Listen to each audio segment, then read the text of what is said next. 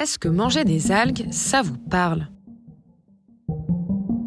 C'est notre thématique du jour où nous allons explorer les propriétés de ces organismes vivants qui sont à la mode dans la gastronomie ou encore dans la santé, comme par exemple avec une bonne petite salade de wakame ou avec de la spiruline qu'on consomme sous forme de boisson et de comprimés. Pour en apprendre davantage, j'accueille aujourd'hui à mon micro Renaud Langel, fondateur d'Algorigine, une marque de compléments alimentaires à base d'algues, justement, et qui va nous éclairer sur le concept d'algues santé.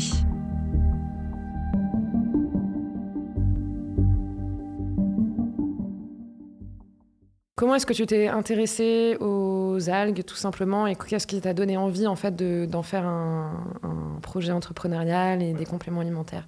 Je suis sportif, mais j'étais beaucoup, surtout jeune, sportif de haut niveau. J'ai consommé des algues depuis assez jeune. Et puis le deuxième, c'est que j'ai un père médecin qui est pionnier de la phytothérapie, des compléments alimentaires en Suisse. Je l'ai rejoint pour euh, développer un projet qui était dans ce, euh, ce cadre-là, où on distribuait des compléments alimentaires. Donc c'était le début de la connaissance de ces produits. J'ai découvert un peu la, la profondeur et, et l'intérêt finalement de, de, tout ce que pouvaient apporter les micronutriments pour des humains en meilleure santé. Donc si je comprends bien, c'est un peu le mélange d'une histoire personnelle avec un mode de vie qui t'ont donné envie de faire ça. On va reprendre voilà, du début. Explique-moi déjà pourquoi tu consommais des algues? Ouais, complètement. Je consommais des algues pour être, euh, un, pour être en meilleure forme. Clairement, c'était ça, en tant que sportif, être en meilleure forme parce qu'on sent assez vite sur soi, sur sa santé, sur ses performances. Et la deuxième euh, élément pourquoi je consommais des algues, c'est parce qu'en fait, c'est 100% naturel. Du coup, ça permettait finalement d'avoir des petites gélules qu'on consomme le matin. C'est hyper simple pour complémenter ses, son, son, repas. Qui c'est difficile aujourd'hui de bien manger tous les jours, tout le temps, en tant que sportif aussi, parce qu'on voyage beaucoup. Mm-hmm. Et quels sont les types d'algues du coup que toi tu consommais et que qu'on peut consommer aussi? La première algue que j'ai vraiment consommée régulièrement, sous forme de complément alimentaire, c'était la spiruline, qui est sûrement l'algue la plus connue. Et puis voilà, ensuite, assez un peu élargi à d'autres produits, des extractions d'algues, la entre autres l'astaxanthine qui est un pigment finalement rouge de l'algue également. Puis aujourd'hui, ça fait voilà une divers, on a une dizaine de, de différentes algues aujourd'hui qu'on commercialise.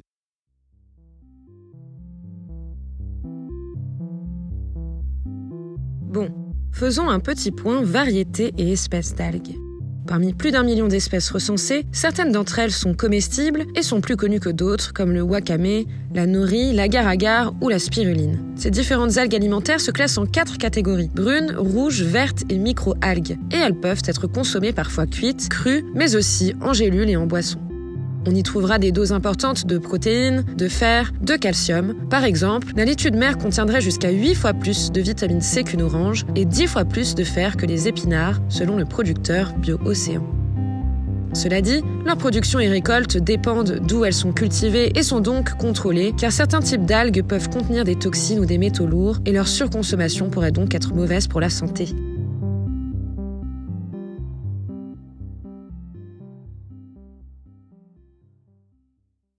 Pour situer un petit peu, euh, du coup, la, la, fin, les algues, est-ce que vous les trouvez, que vous les cultivez Ici en Suisse, est-ce que c'est quelque chose dont on est familier? Bah, C'est ce qui est hyper intéressant avec les algues, en fait, c'est que c'est la base de notre vie. Ça fait, je crois, euh, pas loin de 4 milliards d'années que c'est sur Terre. C'est arrivé bien avant les dinosaures. C'est aussi ce qui fait qu'on existe, parce que ça a été la base de la création de, l'oxygène. Et en fait, on les connaît extrêmement peu. On a des traces de à peu près plus de 13 000 ans, je crois qu'on les consomme. En Asie, on a 1000 avant Jésus-Christ, ils l'utilisaient dans la, dans la médecine, les algues déjà. On a des traces de ça en Chine. Et par contre, chez nous, finalement, on cultive en tout cas les micro-algues, parce qu'il y a des algues marines et il y a des algues qu'on peut plutôt cultiver, qui sont plutôt algues d'eau douce. Ça fait à peine une quarantaine d'années qu'on travaille avec.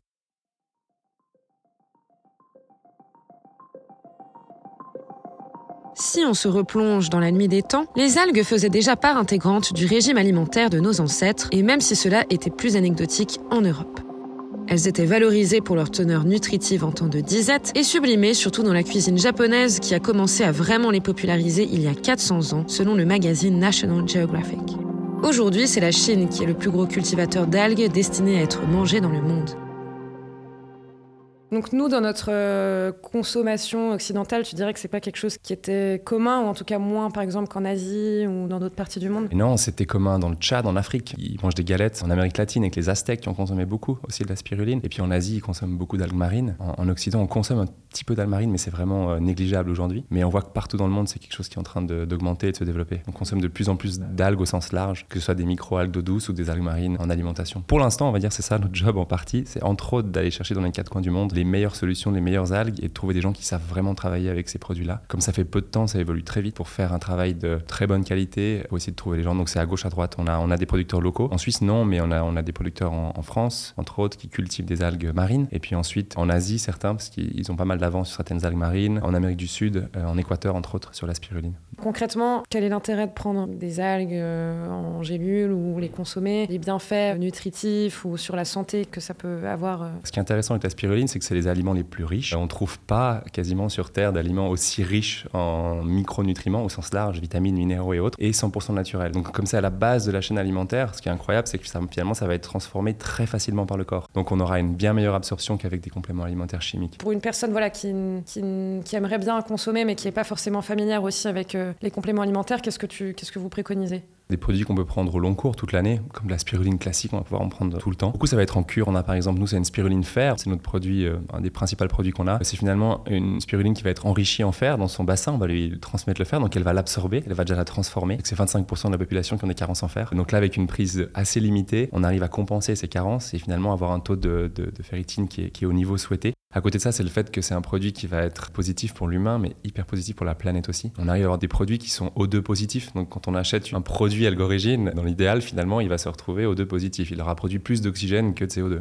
Si on parle maintenant un petit peu d'un aspect plus philosophique, tu dirais qu'aujourd'hui, dans, dans l'alimentation qu'on a, euh, dans notre société, qui, comme tu disais, est pas forcément. Enfin, c'est difficile de manger bien et c'est même impossible de manger parfaitement. Je dirais que c'est quelque chose qui se développe aujourd'hui et qui va tendre encore plus à se développer à l'avenir. Et les compléments alimentaires peuvent être une des sources de meilleure santé au niveau alimentaire. D'un côté, on a un retour à l'agriculture peut-être plus riche, si on parle juste de ce qui nous nourrit aujourd'hui. Une agriculture peut-être plus comme on la faisait à l'ancienne, mais qui avait des sols plus riches, donc il y a des plantes plus riches, donc qui génèrent moins de carences. Et c'est une, tendance qui se développe. Puis en parallèle, on a une autre tendance qui se développe aussi, c'est la surautomatisation. Et du coup, on a des seuils de moins en moins riches. On produit peut-être plus en quantité, mais on produit des produits qui sont beaucoup moins riches en nutriments. Clairement, les compléments deviennent de plus en plus importants et clés. Ce qu'on a découvert aussi sur des périodes comme des épidémies, c'est que finalement l'immunité, et puis de, pouvoir avoir voilà, des sources importantes en zinc, en vitamine C, qui, qui, vont finalement vraiment aider à booster l'immunité aussi. Ben, c'est des choses qu'on va pouvoir trouver dans des compléments. Et puis, enfin, dans, dans mon idéal, on n'en aurait pas besoin. J'ai envie de dire, mon idéal à moi, ce serait effectivement tout le monde peut manger son assiette, ses repas habituels et mange bien. Et puis, on n'a pas besoin de se dire qu'on va prendre quelques gélules. La réalité fait qu'il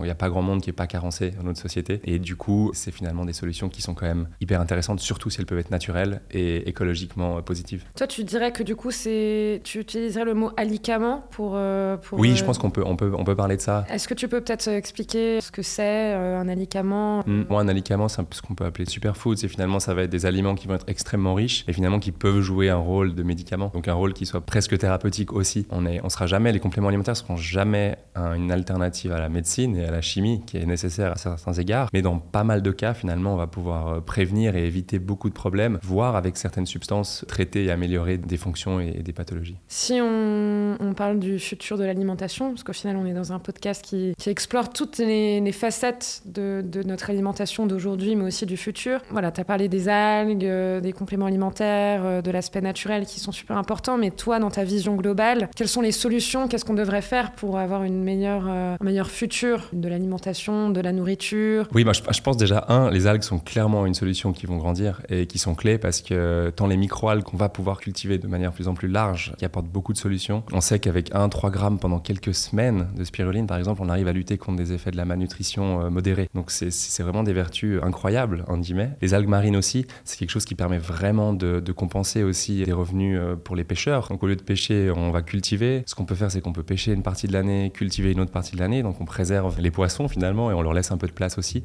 Est-ce qu'il y a aussi peut-être une, question personnelle de se dire qu'on doit changer notre manière de s'alimenter? Est-ce que dans, dans 10 ans ou 20 ans, on mangera des choses différentes? On parle d'algues, voilà, c'est quelque chose qu'on n'ajoute pas beaucoup à notre menu de la semaine, on va dire, mais est-ce qu'il y aurait d'autres ingrédients, d'autres choses? Est-ce qu'on va devoir changer aussi de façon de manger et ce qu'on mange, ce qu'on a dans notre assiette? Je pense qu'en partie, on va le changer parce qu'en fait, on découvre des choses. Et puis, c'est peut-être un fort de l'humain qui est incroyable, qui découvre une quantité de choses extraordinaires, qui est capable de développer, d'innover, qu'on va découvrir et qu'on va venir pouvoir l'améliorer. Mais je pense aussi que d'un côté, on va peut-être aussi retourner à des choses qu'on avait peut-être un petit peu perdues.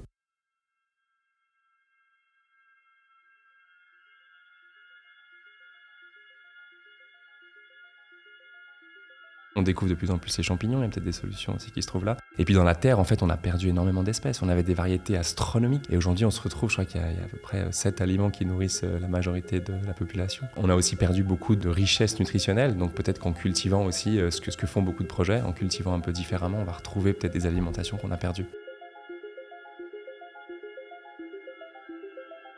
Alors je ne sais pas si ce podcast vous a donné envie de vous plonger davantage dans l'univers des algues, mais en tout cas, on devrait peut-être bien à l'avenir y être de plus en plus confronté dans notre alimentation, car certains pensent que ces aliments pourront nourrir une population toujours plus nombreuse.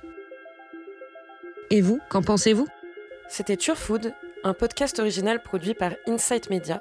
On se retrouve tout bientôt pour un nouvel épisode, et en attendant, n'hésitez pas à vous abonner sur Spotify et sur toutes les autres plateformes de podcast et à liker si ça vous a plu. À bientôt!